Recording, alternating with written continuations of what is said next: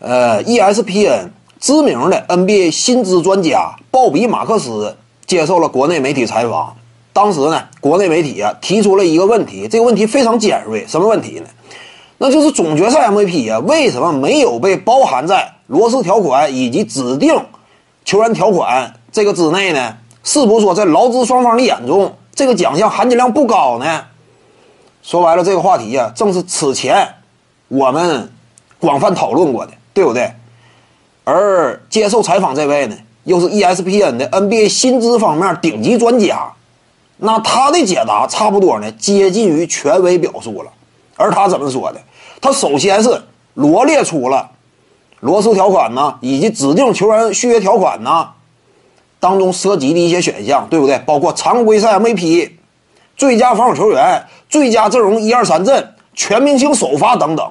以上这些呢，无一例外，一是综合评选，二呢，这都是经历漫长一个赛季的。厮杀征战，最终脱颖而出的获奖者，对不对？罗斯条款对于这种非常重视，这就不像说什么呢？短短一个系列赛，四到七场比赛就能决出的，跟那个有本质区别。你看啊，人家没有直接给出答案，但是说白了，言语之间流露出来的，那其实你但凡能够有一定的分辨能力，你是能够轻易的就能够听出。言语之中背后隐藏的逻辑的什么呢？场次太少，含金量低，对不对？为什么劳资双方没有把总决赛 MVP 纳入到罗斯条款以及指定球球员条款这个续约条例之内呢？含金量真高的话，对不对？早就纳入其中了吗？这就是什么？接近于权威的这种解释。你看我之前谈的对不对？我之前说什么？其实深层次来讲呢，第三阵容这个球员都不简单。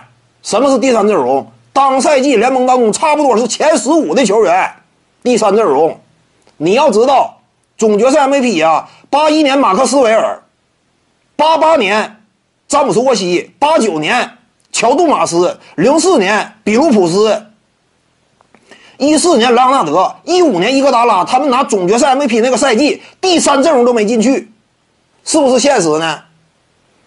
这还不如得分王呢，得分王。为什么没纳入其中？一是单一维度，对不对？考虑到导向问题。二呢，得分王有个隐含属性，但凡历史上拿得分王的，九成差不多都是第一阵容，再次的得分王，当赛季起码也入选第二阵容。看没看到差距？但是总决赛 MVP 远远够不上这个标准吗？没有纳入其中，就说什么在劳资双方眼中，甚至这个奖项低于最佳防守球员以及第三阵容。各位观众要是有兴趣呢，可以搜索徐静宇微信公众号，咱们一块聊体育。中南体育独到见解就是语说体育，欢迎各位光临指导。